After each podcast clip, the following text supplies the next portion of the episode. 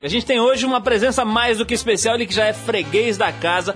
A gente está falando de Roberto Carlos Braga II, ele mesmo, Dudu, já teve aqui várias vezes, foi entrevistado pela Trip oito anos atrás e voltou agora numa matéria sensacional que está nas bancas esse mês, com a história do Dudu voltando a surfar depois de 10 anos do problema que ele teve de visão, que causou praticamente essa cegueira, né? Ele enxerga muito pouco, a gente vai falar disso com ele hoje aqui também no programa. Arthur Veríssimo continua suas andanças pelo mundo. Da última vez vez que a gente fez contato com a figura, ele estava em plena Índia fazendo seus levantamentos pitorescos, como ele gosta de dizer. Vamos ver se até o final do programa a gente consegue conectá-lo por telefone. Ainda mais depois do atentado que aconteceu por lá semana passada, a gente está caçando Arthur Veríssimo para ver se ele está em um pedaço só.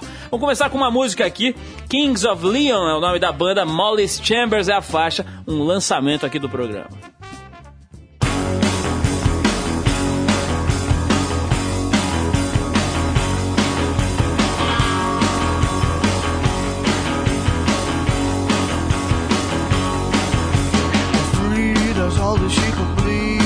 She'll never stay. A wife and naked in the night and looking for some play. But just another girl that wants to rule the world at any time or place. And when she gets into your head, you know she's there to stay. You want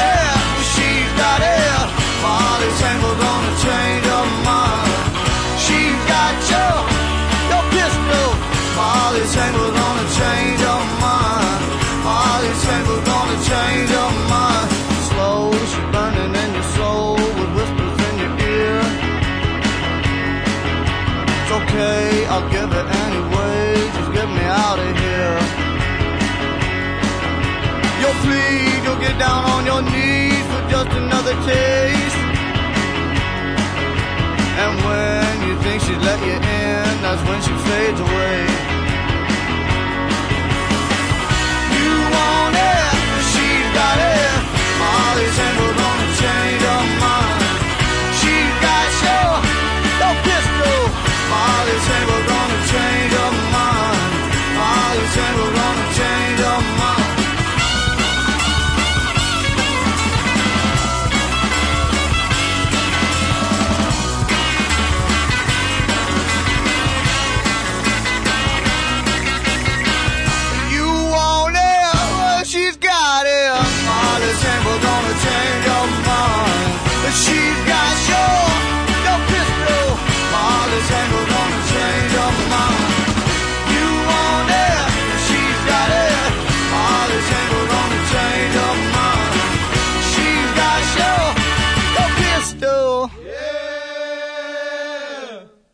Bom, estamos aqui de volta. Daqui a pouquinho tem o Dudu Braga, o filho do rei Roberto Carlos, ao vivo, falando com a gente aqui para todo o Brasil. Olha só essa. Na sua mais recente edição, o dicionário Oxford, a mais respeitada referência da língua inglesa, trouxe um novo significado para a palavra Brazilian.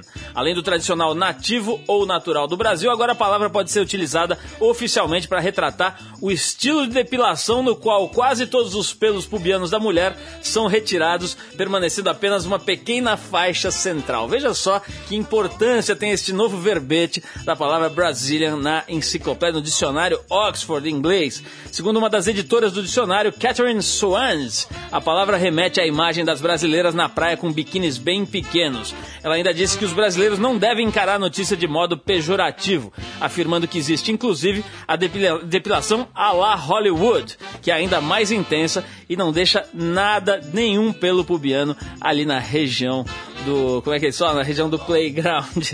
Agora, essa nota é realmente. É, me faz lembrar de um vizinho que eu tinha, que era, um, era natural de Tapetininga, que dizia: qualquer gringo que passasse na rua, ele olhava e assim: Isso aí é um ingrezinho chuchu mole. Porque botar um, botar um verbete desse no dicionário aqui do Oxford realmente é ridículo. Vamos lá para o nosso boletim do Ibama.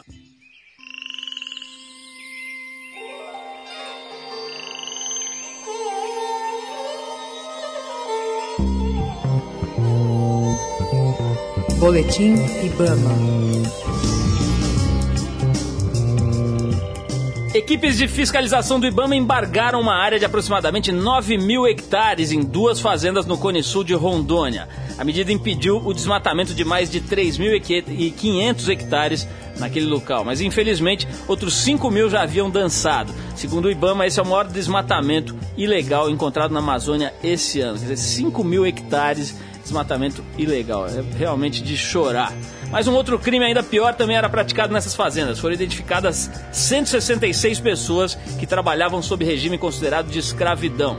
Parece aqueles e-mails fantásticos que você recebe, né? Que, que, que é mentira e tal, você fica meio na dúvida. Mas esse, essa história aqui é fato e está registrado pela, pelos fiscais do Ibama. Na mesma semana, durante outra fiscalização em Rondônia, foram descobertos outros 106 trabalhadores submetidos a essas mesmas condições. O Ministério do Trabalho foi acionado e recuperou todas as carteiras profissionais e documentos retidos nessas fazendas. Todas essas pessoas foram liberadas e encaminhadas ao batalhão da PM em Cerejeiras. É o seguinte, eu não vou dar uma de alborguete aqui não, porque não é essa a minha vocação, mas o que, que se faz com um fulano, com um fazendeiro desse, um capataz desse, que escraviza neguinho a essa altura do campeonato? Realmente dá vontade de baixar o cacete, como diria o nosso velho e bom alborguete.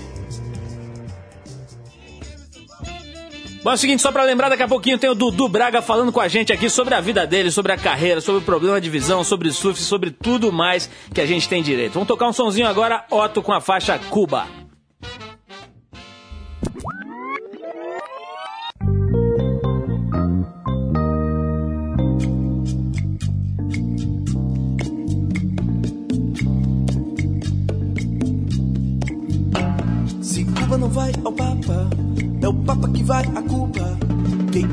Que a vida é dura, na vida não tem tal prazo e não se Cuba não vai. É o Papa que vem, quem pensa que é, não sabe demais. Porque malandro que é malandro, malandro demais. Malandro que é malandro, malandro demais.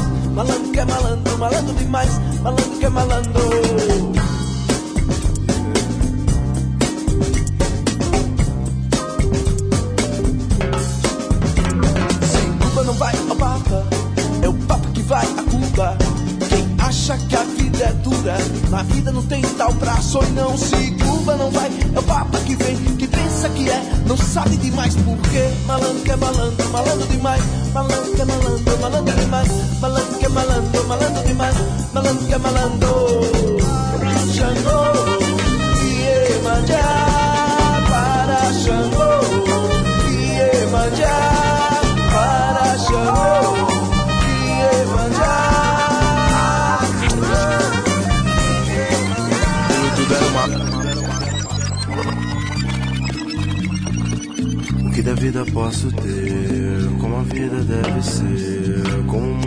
Deve ser, como a vida deve ser, com as balizas do nosso sistema,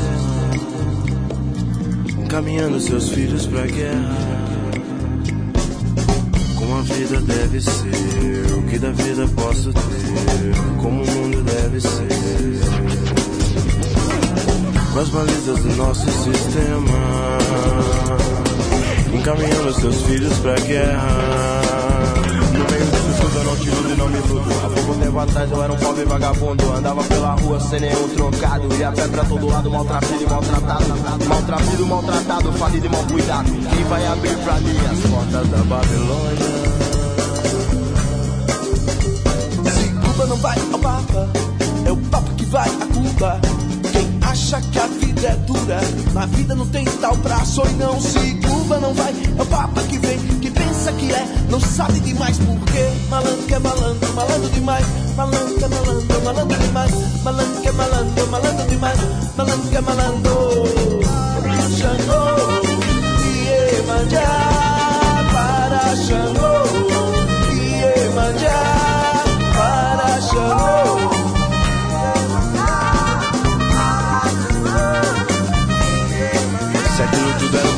então disfarça. Quem tem fé em Deus se afasta. Não fale mais a desgraça. Falar da zica só atrasa. Se Cuba não vai ao Papa, é o Papa que vai a Cuba. Quem acha que a vida é dura, na vida não tem tal prazo e não se Cuba não vai, é o Papa que vem. Quem pensa que é, não sabe demais porque malandro que é malandro, malandro demais. Malandro que é malandro, malandro demais. Malandro que é malandro, malandro demais. Malandro que é malandro. Xangô e Emanjá.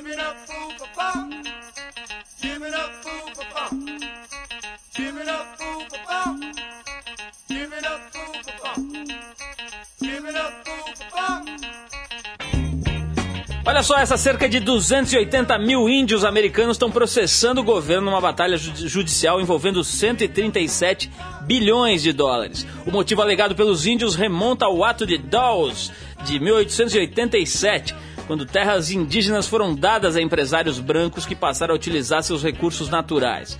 É lógico que os índios não receberam absolutamente nada em troca. Esse processo, que já dura sete anos, deve chegar a um final em breve, quando o juiz Royce Lambert vai decidir se vale a contagem oficial da Agência de Assuntos Indígenas ou a dos próprios índios que pedem a indenização.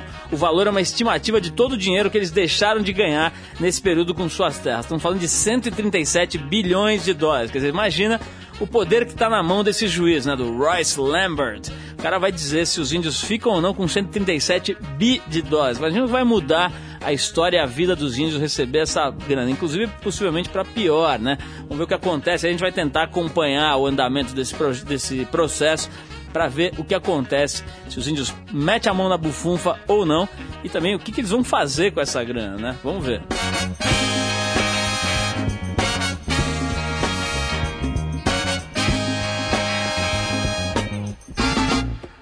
Até pouco tempo atrás, ser filho de Roberto Carlos não tinha sido motivo para ele se aventurar no mundo do showbiz. E continua não sendo, né? Ele é formado em publicidade e propaganda. E hoje, além de administrar a carreira do pai estrela, ele ainda apresenta um programa de rádio, onde só toca sucessos do rei Roberto. Mas sua grande paixão sempre foi o surf, que infelizmente é, foi interrompida né, sua carreira de surfista 11 anos atrás, depois de um sério agravamento no problema de visão que o acompanha desde que ele nasceu. A gente está falando de Roberto Carlos Braga II, o Dudu, a trip desse mês, como eu falei no início do programa, traz uma matéria especial com ele, mais conhecido como Dudu Braga. Aos 34 anos de idade, praticamente cego, infelizmente, ele resolve voltar à velha e conhecida praia de São Pedro, no Guarujá, para sentir de novo o prazer de pegar uma onda. A trip estava lá registrando, tá nas páginas desse mês, e a gente quis trazer o Dudu aqui pro programa para contar um pouquinho, para você ouvir da voz dele, um pouco da experiência e de toda a trajetória dele aí nesses 34 anos de uma existência brilhante. Dudu, obrigado por você ter ter vindo aqui. Maior prazer estar com você aí, de Paulo? novo. Tudo bem? É um prazer estar com você de novo aqui no Trip, né? Obrigado, Dudu. Obrigado por você ter vindo aqui. Eu sei que é sempre tem que arrumar agenda e tal pra dar um jeito, então é, até- mó barato.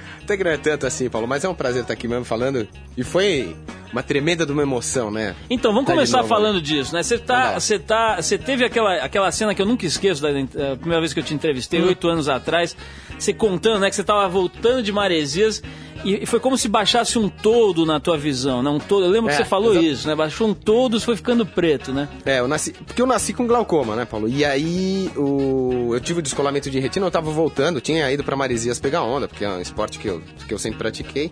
E eu senti no, no campo visual, logo em cima, assim, uma mancha que desceu. Desceu até o meio do olho, assim, né? E ficou uma, uma, uma mancha assim. Digamos assim, metade da visão pra cima escuro e metade da visão pra baixo. tipo aquelas normal. lojas, tipo aquelas lojas que às seis horas o cara baixa a É, metade exatamente, da porta. assim. Exatamente, ficou, ficou assim. Quando eu fui ver, eu tava com descolamento de, de retina, né? Aí foram várias cirurgias, sete cirurgias que eu tive, mas realmente não consegui. Eu tive, tive uma complicação, tive uma hemorragia durante uma das cirurgias e aí não consegui recuperar a visão. Mas graças a Deus, Paulão, tô aí, né? Agora, como é que. Só pra, pra, pra entender melhor, quer dizer, tem um momento em que você. É, é, que muda radical ou é um processo lento que vai diminuindo o teu campo? Porque eu lembro que eu- quando eu te entrevistei a primeira vez, você olhava meio de lado pra gente e você via mais ou menos a, o rosto das pessoas e tal. Vejo, Isso vejo. foi diminuindo ou Foi, continua? foi. Não, isso diminui gradativamente, né, a visão, porque o seu cérebro, ele começa a... a, a É como se você escolher... está aprendendo. É, exatamente. Ele começa, bom, o que, que, que funciona? De onde vem as informações? Quando você enxerga, 80% das informações que você tem são visuais, né? Uma pessoa normal. E no meu caso é o contrário, né? Minhas informações não são visuais. Então, realmente, a minha visão vem diminuindo. A primeira vez que você me entrevistou, eu enxergava um pouquinho mais. Não vou dizer que era muito mais, mas era um pouco mais, né? Agora, o meu processo de, de, de perda de visão, até chegar, eu tinha, eu enxergava normalmente, só usava um óculos, tinha uma miopia.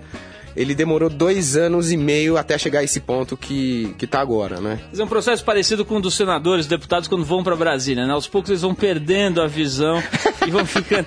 Ô, ô, Dudu, me fala uma coisa. Essa história Mais de ou menos você. por aí. De você gostar do surf e tal, como é que começa isso na tua vida? Porque ninguém imagina, ima- ninguém imagina que o filho do Roberto Carlos vai gostar de calhambeque, De calhambeque. de, de tocar violão, sei lá, de qualquer coisa menos de surfar. Como é que isso aparece pra você? Não, isso começou com os amigos, realmente, que... Aliás, meus amigos sempre foram mais velhos que eu, né? Eu tinha o quê, uns 12 anos e eles tinham 18. E eu era o único cara que tinha carro, né? Pra descer pro litoral, que tinha motorista, esse tipo de coisa. Aquela mordola do Ah, aquela, rei, aquela, né? aquela mordomia real, né? Sei. E aí, bicho, os caras quiseram me colocar no, no hip do surf, né?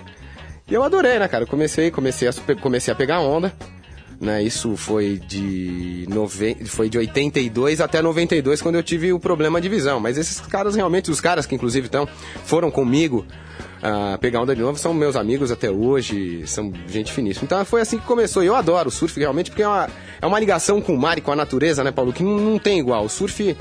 Ah, não, tem um esporte, entendeu? Um final de tarde com os amigos, entendeu? Um metro e meio de onda, eu acho que essa é uma emoção que não tem igual, bicho. É, é demais. Isso que eu queria te perguntar, quando você contou do, do problema da visão, né, eu fiquei imaginando, a gente ouve falar que É. quando você perde um dos sentidos, os outros se aguçam, né? Naturalmente você, você melhora nos outros sentidos tal para compensar o corpo dar essa, essa força, né? Isso aconteceu, você sentiu, você hoje, sei lá, tem olfato, audição melhores, como é que é isso? Tenho, tenho, tenho, tenho. Na verdade, você começa a prestar atenção mais nesses outros sentidos, né? Porque todo mundo é muito vi- vinculado à visão, realmente. Visual, né? Aquela. Aquilo que eu te falei, de 80% das informações que a gente recebe é- são realmente visuais, isso é uma verdade. Então, a- as informações que você recebe começam a não ser ah, visuais mais. Eu, por exemplo, antigamente, eu, eu tinha miopia, então para eu discar no telefone, eu tinha que chegar relativamente perto do telefone, não muito perto, mas tinha. E hoje eu, eu disco de costas, assim, pro telefone, entendeu? Simplesmente porque eu já sei o teclado. Então realmente você começa a, a desenvolver outros sentidos, né? Até mesmo sexuais, né? É isso que eu queria saber. Você chegou no ponto, não precisei nem fazer aquela introdução. É o seguinte, quando eu te conheci, você estava recém-casado, agora você já separou, já está um ano solteiro de novo. Como é que é com a mulherada e tal? O fato de você não enxergar, quer dizer, o que, que tem de bom e de ruim quando você tá, se depara com essa situação e vai ter que chegar ali, fazer aquela corte ali para tentar beijar alguém? Não, é o seguinte, né? A gente. é claro que eu tenho consciência total da minha deficiência visual, né? E eu sou um cara diferente. Você ser um deficiente visual é realmente uma coisa diferente. Então, eu procuro ir sempre na bola certa. Eu não vou ficar também criando. Uh, eu tomo um super cuidado quando eu sinto que uma pessoa pode ter, pode, uma mulher pode estar de repente afim de mim. Eu, eu não, eu, eu, eu me cerco da certeza, porque as pessoas têm um certo cuidado comigo, entendeu, Paulo? É uma coisa natural. Querem me ajudar, então uma, rola uma simpatia a mais. E eu tomo muito cuidado para não colocar uma mulher de repente numa situação constrangedora. E de repente, oh meu Deus, ele tava achando que eu tava dando em cima dele e tal, qualquer coisa assim. E além de tudo, eu tenho meus informantes, né?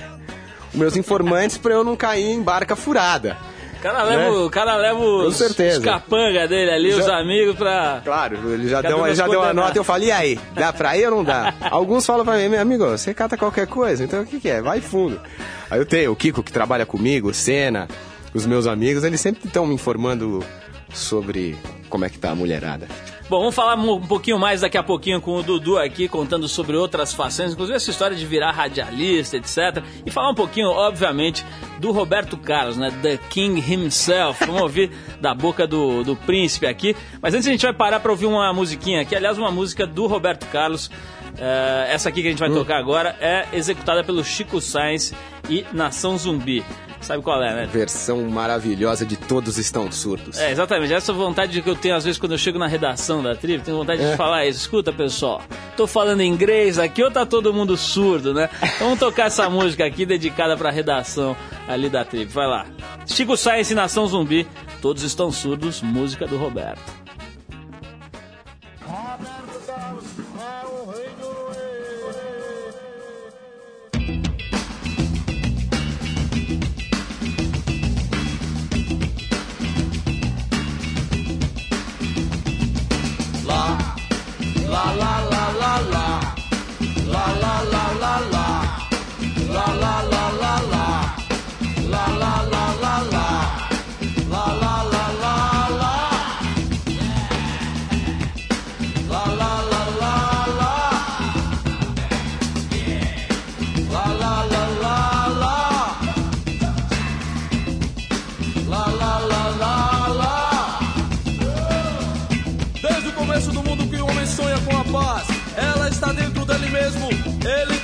E não sabe.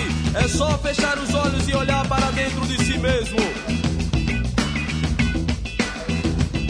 Tanta gente se esqueceu que a verdade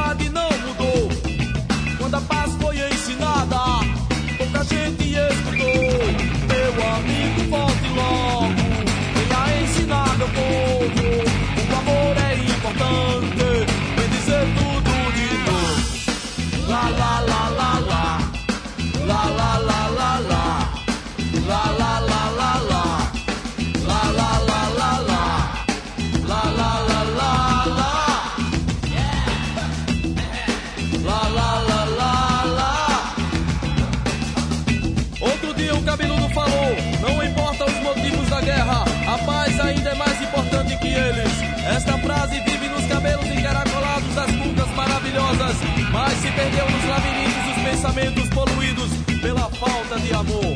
Muita gente não ouviu porque não quis ouvir. Eles estão surdos. Tanta gente se esqueceu que o amor só traz o bem. E a covardia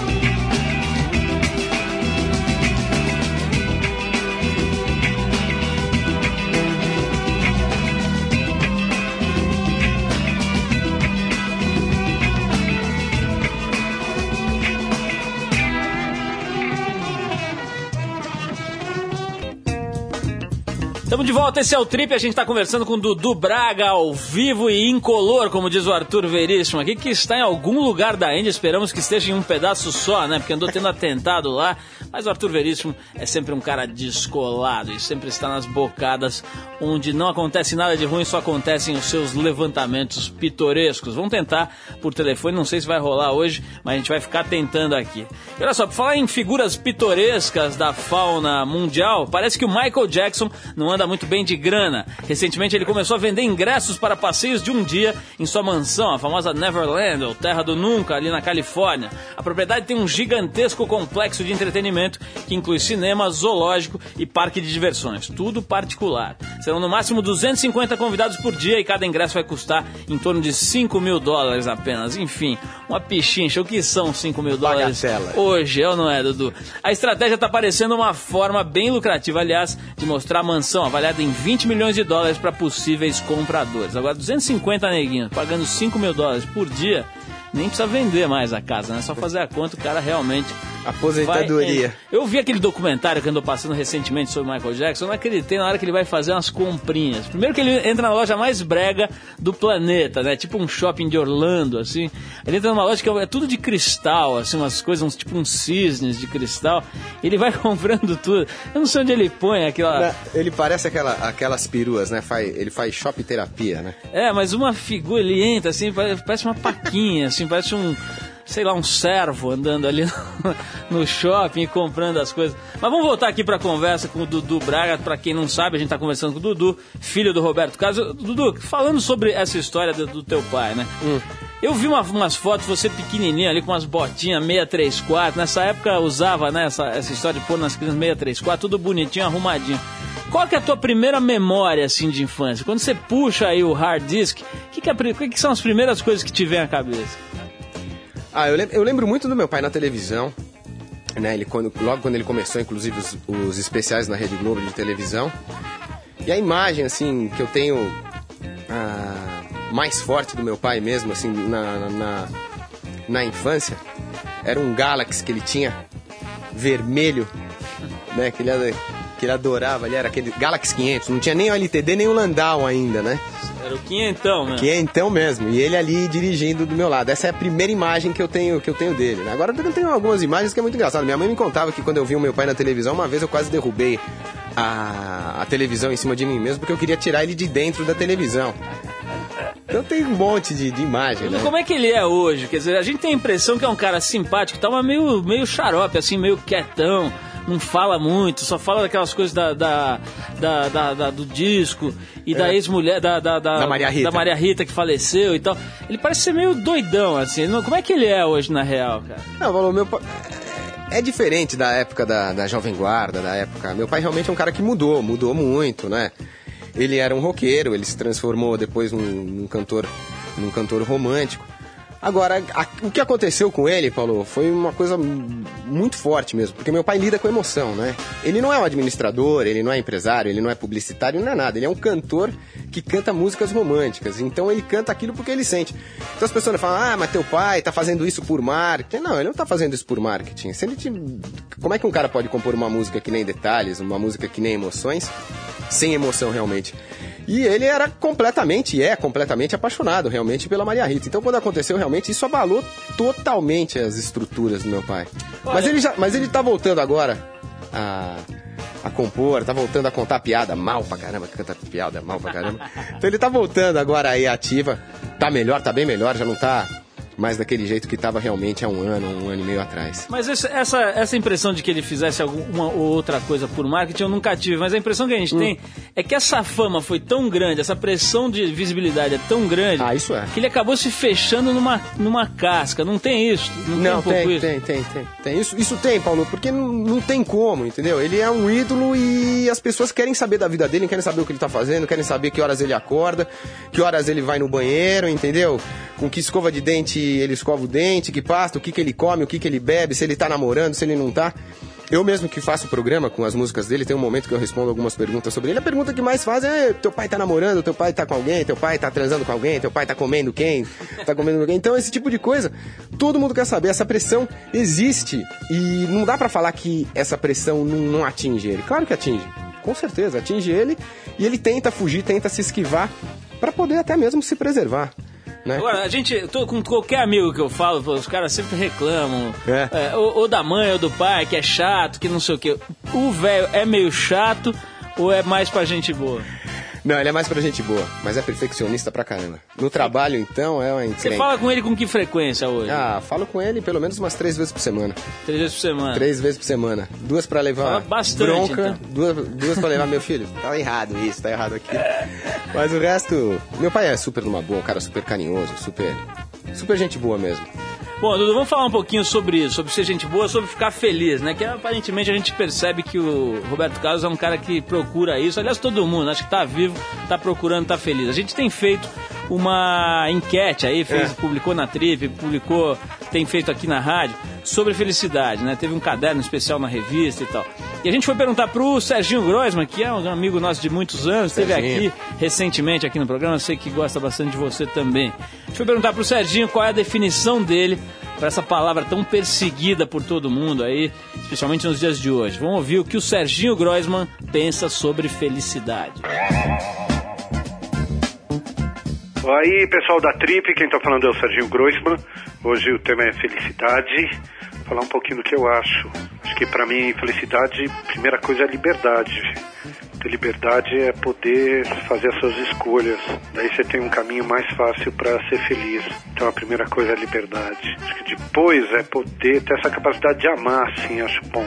Se você tiver uma retribuição, melhor ainda para felicidade. De resto, é ter um, bons pensamentos, eu acho. Aliás, você sabe que eu vi isso num filme. E acho que é isso: liberdade, amor e bons pensamentos. Isso que pra mim traz felicidade. E claro, quando o Corinthians ganha, daí é muita felicidade. Um beijo aí pra todo mundo. Valeu, Serginho. Serginho dando seu recado aqui sobre a nossa enquete que vai se perpetuar aqui por mais algum tempo. Perpetuar por mais algum tempo, acho que não tá certo. Ou perpetua ou é por mais algum tempo. Então vai ficar por mais algum tempo aqui a nossa enquete sobre felicidade. Ô, Dudu, queria saber uma coisa que eu acho interessante, que é o seguinte. Você- Você falou aí sobre o fato de que você, quando começou a surfar, você era o único que tinha carro, motorista e tal. Ele tinha lá o, o- o- a mordomiazinha e tal, botou na roda pra molecada. Agora, lidar com isso não deve ser a coisa mais fácil do mundo, né? Você ter. é, por exemplo, se você falar que é filho do Roberto Carlos, um monte de gente vai, vai ficar mais bonzinho com você, vai te facilitar a vida. Ah, ajuda. Como é que você faz pra usar e não usar isso? Quer dizer, escolher a hora em que é possível e vale a pena falar isso, ou a hora que você tem que ficar na moita? Como é que você administra essa história de ter uma costa quente razoável?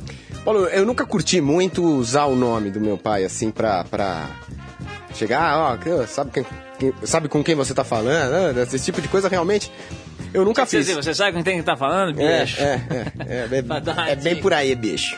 Só que assim, ah, eu lido com música, eu trabalho com música, eu sou produtor, eu toco bateria, eu tenho programa em rádio. Então, o meu pai é uma coisa que está inserida dentro, dentro da minha vida mesmo, até mesmo não só como um pai, mas como profissão mesmo.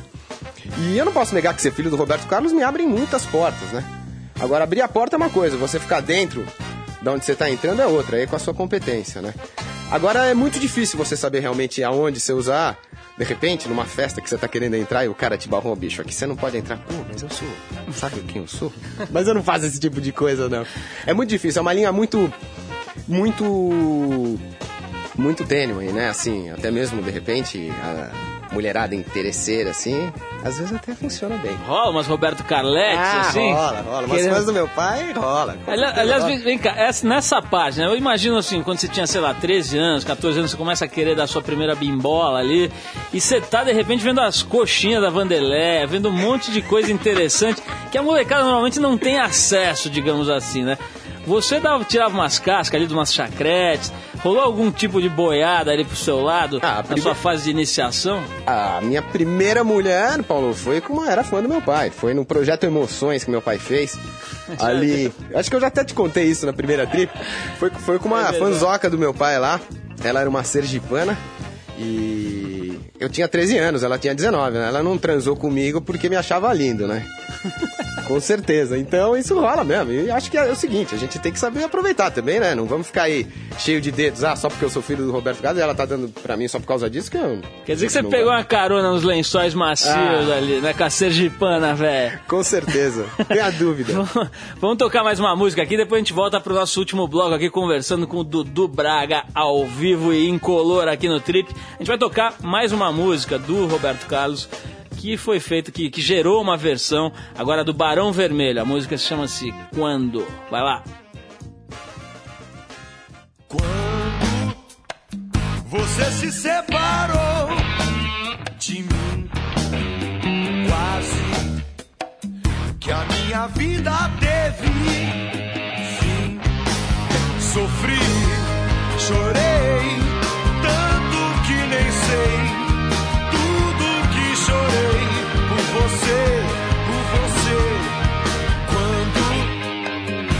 você. Se separou de mim. Eu pensei que ia até morrer. Depois lutei tanto pra esquecer tudo que passei com você, com você, com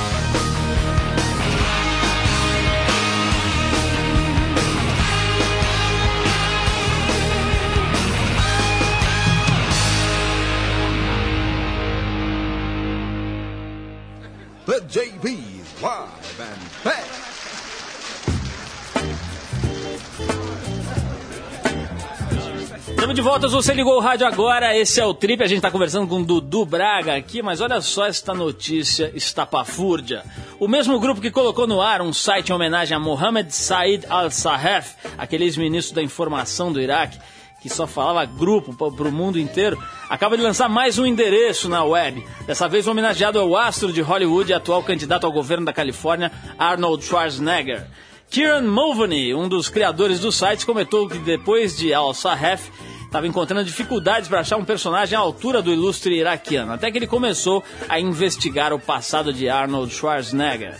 No endereço www.welovearnold.com, o Kieran e seus parceiros colocam depoimentos do ex-Mr. Universo à disposição de quem se interessar.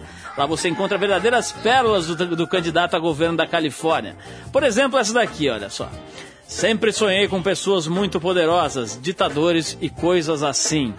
Quando perguntado sobre qual era a sua perspectiva quanto às questões ambientais, o Arne disse o seguinte, abre aspas, não se preocupem com isso. Muito boa essa declaração de Arnold. Sobre o casamento gay, ele dá mais uma pérola também digna do ministro Al-Sahef.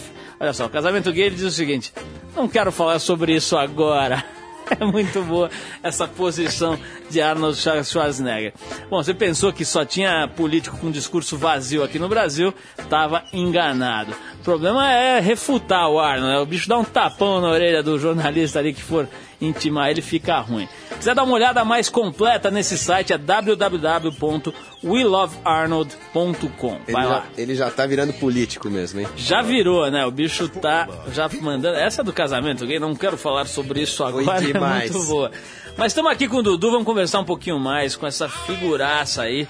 Que por acaso é filho do Roberto Carlos, né? Por acaso não, dizer, pô, o cara é filho do Roberto Carlos não é por acaso, né? Ele deve ter tá- planejado. Talvez por acaso, né, bicho? Que meu pai não era fraco na época da Jovem Guarda, eu nasci lá, né? Escuta, essa época da Jovem Guarda, eu cheguei até aí, pequenininho, com a minha tia, etc. Mas o, o Brasil realmente parava pra assistir o programa. Acho que era domingo, né? Domingo, domingão Domingo na hora do almoço, ali depois do almoço, Isso, né? era, era na hora do. A Jovem Guarda começou porque o futebol tava perdendo público e era transmitido pela televisão. Então ele sair, o, o futebol ia sair fora do ar e aí tiveram que inventar, inventar a Jovem Guarda, né? Essa época aí, o, o Dudu, você era muito pequeno, né? Você era molequinho e tal, nessa época aí da Jovem Eu Guarda. nasci, Você- eu nasci na Jovem Guarda. você- o, o programa durou quanto tempo exatamente? Durou quatro anos. De 65 a 69. Eu nasci em 68. Quer dizer, você não chegou então a, a presenciar, a lembrar de, de coisas da Jovem Guarda, você já pegou o, pro- o processo lá mais Já na peguei. frente. É, né? exatamente. Os filmes de cinema, você acompanhou alguma gravação? Porque teve vários filmes do Roberto Carlos, né? Não, eu conheço todos, claro, né, Paulo? O Roberto Carlos em Ritmo de Aventura, 200 km, o 200 km por hora e o Diamante Cor-de-Rosa. Como é que é? Que eu não sei bem a cronologia e tal. Você já era maiorzinho nessa época? Como O é que Diamante Cor-de-Rosa, eu lembro da minha mãe comentando alguma coisa que eles estavam gravando. E o, o 200 km por hora também. Que inclusive o 200 km por hora foi gravado. Algumas cenas. ah, não, algumas cenas não. A maioria do filme foi gravada aqui em São Paulo. E aliás, tem uma, uma coisa muito engraçada que meu pai gostava. Sempre gostou muito de pisar, né? Sempre gostou de carros, assim, velozes e tal. E ele rodou uma vez aqui em Interlagos com, com o carro que ele estava dirigindo. E o Roberto Farias, que era o produtor do, do filme, ficou bravo pra caramba porque eles perderam a rodada do meu pai. Realmente ele tinha uma rodada no filme, né? E isso são as coisas que contam aí do meu, do meu pai, que realmente gostava de pisar fundo aí nas curvas da estrada de Santos. Dudu, essa história de fazer um programa de rádio sobre a figura do teu pai, né? Não é um negócio que acaba complicando um pouco tua cabeça tal. Você, você sempre evitou colocar tua profissão em função dele, né? Apesar de trabalhar nos negócios e tal, não era uma coisa tão exposta, tão, tão focada no trabalho dele, eu tenho a impressão, né? De repente você vai pra rádio, uma coisa pública, com visibilidade e tal, e faz um programa em função da carreira e da vida do teu pai. É um negócio que bagunça um pouco a tua cabeça? Não, não bagunça, Paulo, porque, assim, eu independente de qualquer coisa, eu sou fã do meu pai pra caramba, né? Eu conheço o trabalho dele como ninguém e, e o programa é, é focado nisso, né? Eu mesmo, na época da minha adolescência, eu fugia dessa coisa de Roberto Carlos, de, de, de segundinho, era uma coisa que eu realmente, eu tava tentando achar minha identidade. Mas hoje eu sou um cara completamente resolvido, o meu próprio pro- problema de visão é uma coisa completamente resolvida e eu lido com as coisas do meu pai de uma maneira muito natural. Isso aconteceu naturalmente e tá sendo muito bacana, inclusive a gente tá super bem aí. Pra falar, pra, pra voltar um pouquinho pra história da revista, né, que a gente fez esse mês, tá? Você foi lá, encarou entrar no mar. Entrar no mar, por exemplo, à noite, pra quem enxerga, já é uma coisa complicada, porque Pode você, né, você não tem as referências, você tá num meio estranho, você tá acostumado a ficar na terra, de repente você tá na água e tal. Pra você, como é que foi essa história? Quer dizer, o que, que você sentiu no íntimo ali na hora de remar? Quer dizer, desafiar um negócio bem adrenaldo, imagino, né? Não, foi. Quando eu entrei ali no mar, inclusive tava com meus amigos, com a galera que eu sempre peguei onda, né? Pô, eu viajei, viajei, eu fui pro Hawaii, eu fui pra Porto Rico, fui pra Fernando Noronha, fui pra Califórnia pegar onda. Viajei mesmo, era, era, era o meu esporte realmente. Ah, que eu curtia mesmo. E entrar ali no mar, quando eu botei o pé na água ali, que todo mundo do lado, meus amigos ali, ali realmente foi brabo. Mas é que nem eu falei na revista, eu falei, bicho, Dá licença, surf... aqui não é programa do Gugu, né, cara? Eu não vou chorar aqui de jeito nenhum. Vambora, vamos entrar lá e botar pra baixo. E foi muito legal. Assim, é, eu, não ti... eu já tinha noção, já tinha entrado no mar, não com prancha, mas já tinha noção que a, a linha da onda me dava uma. me norteava, né? Porque a onda, claro, quebra pra praia. Então aquilo já me dava uma norteada. E com os amigos ali gritando, ó, Dudu, pra direita, pra esquerda, rema, vem vindo a onda, tal, me posicionando, foi até relativamente tranquilo. Eu mesmo falei pra Gil, a tua repórter que foi comigo lá, eu falei, Gilzinha, o negócio é o seguinte, se o mar tiver bom, deixa comigo que minha parte eu faço, né? É claro que não dava pra dar uma uma paulada de 360. backside, né? Esse tipo de coisa não, mas do, dropar e botar na parede, isso eu sabia que eu ia fazer, porque a gente não esquece mesmo, né, Paulo? Aliás, o que, que você continua fazendo de atividade física? Você tem uma, uma rotina, tá Faço, fazendo faço, esporte? faço. Como é que você. Ah, eu faço ginástica, eu faço peso direto, eu toco batera, né? Eu toco batera, inclusive, eu toco batera com dois bumbos, então é um tremendo de um exercício, porque aquilo cansa pra caramba. Eu tô sempre me cuidando aí, porque, né, bicho, tô com 34 anos, tem que se cuidar. Barriguinha de cerveja não dá, né? Ô, Dudu, me diz, me diz uma coisa, pra gente terminando aqui, o que, que você mais queria que acontecesse na tua vida? Quer dizer, tem a hora que você vai ali, pá, encerrou, fez teu programa de rádio, foi lá no, no visitar os meninos do Morumbi que você começou, aliás, um negócio, um projeto genial aí que você ajudou bastante no início. Verdade. Enfim, fez tudo, todas as suas É. coisas, suas funções estão resolvidas, aí você vai, relaxa, deita na sua cama ali. O que, que você faz assim, pô, queria que acontecesse isso, tá faltando isso. Tem alguma coisa? Bicho, acho que tá faltando nada. Acho que eu queria tocar um dia batera com meu pai. Tocar Todos Estão Surdos, que é a minha música preferida. Tocar um, um dia com ele, de repente, num show. Isso eu queria fazer. Isso ia me realizar demais, né? Que bateria, batera realmente é uma coisa que eu gosto pra caramba. E eu sou roqueiro mesmo, por excelência, né? E tocar com ele acho que ia ser uma emoção tremenda. Tanto, de repente, quanto pegar onda, que nem foi aquele dia lá. Pô, isso aí tá fácil. Me dá o celular, aí vou discar pro velho, vou convencer ele a chamar os músicos do James Brown, como ele fazia antigamente, né? Vou levar esporro pra caramba, bicho, que ele fica, porra, mantém esse andamento, mantém esse andamento. Dudu, vamos terminando. Brigadaço por você ter vindo aqui. Foi um super prazer estar com Valeu, você de Paulo. novo. Sempre super simpático, solícito. E obrigado por ter feito essa matéria, né? Em pleno inverno aí. Pô, bicho, tava Caiu na água. Saí de lá roxo. Devia estar pesadíssimo. E a gente vai tocar uma música aqui pra fechar.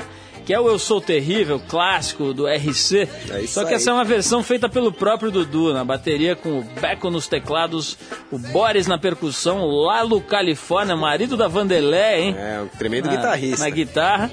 E a Roxy nos vocais. Rox, que é uma tremenda de uma cantora, vocalista do, do Mosh.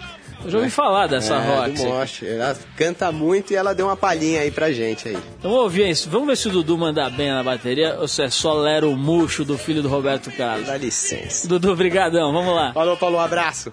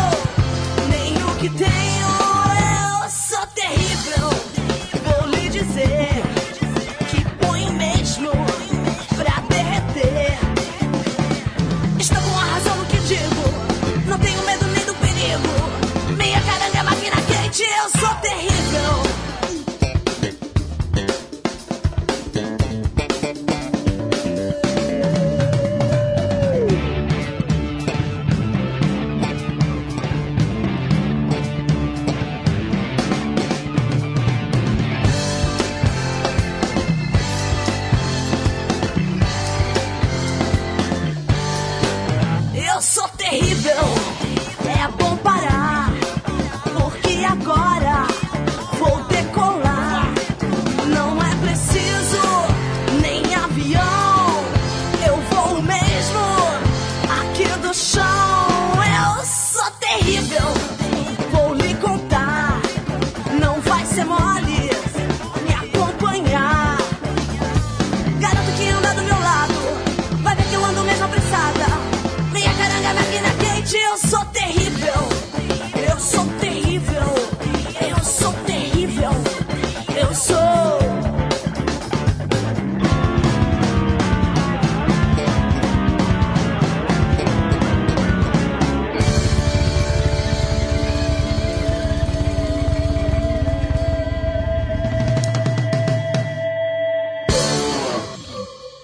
Vai terminando mais um Trip programa de hoje. Como sempre, aliás, é um programa independente feito pela equipe da revista Trip e também da TPM, a Trip para Mulher, em parceria com a 89 FM e com toda a Rede Rock. A apresentação é de Paulo Lima e era de Arthur Veríssimo, né, que tá perdido por aí. Vamos ver se ele aparece no próximo programa. Edição de Cláudia Lima, produção de Eduardo Marçal, assistência de Alexandre Potashev, colaboração do Yuri Dankalov. Trabalhos técnicos dos, da galera hoje do estúdio Voz do Brasil. Quem quiser escrever pra gente pode mandar para rádio@revistatrip.com.br. Repetindo, rádio@revistatrip.com.br. Manda sua sugestão, seu elogio. A gente não aceita crítica, já avisei. Nem manda sua crítica, a gente deleta. Manda só elogio que nós gosta. Terça que vem estamos aqui com mais um trip pra vocês. Valeu.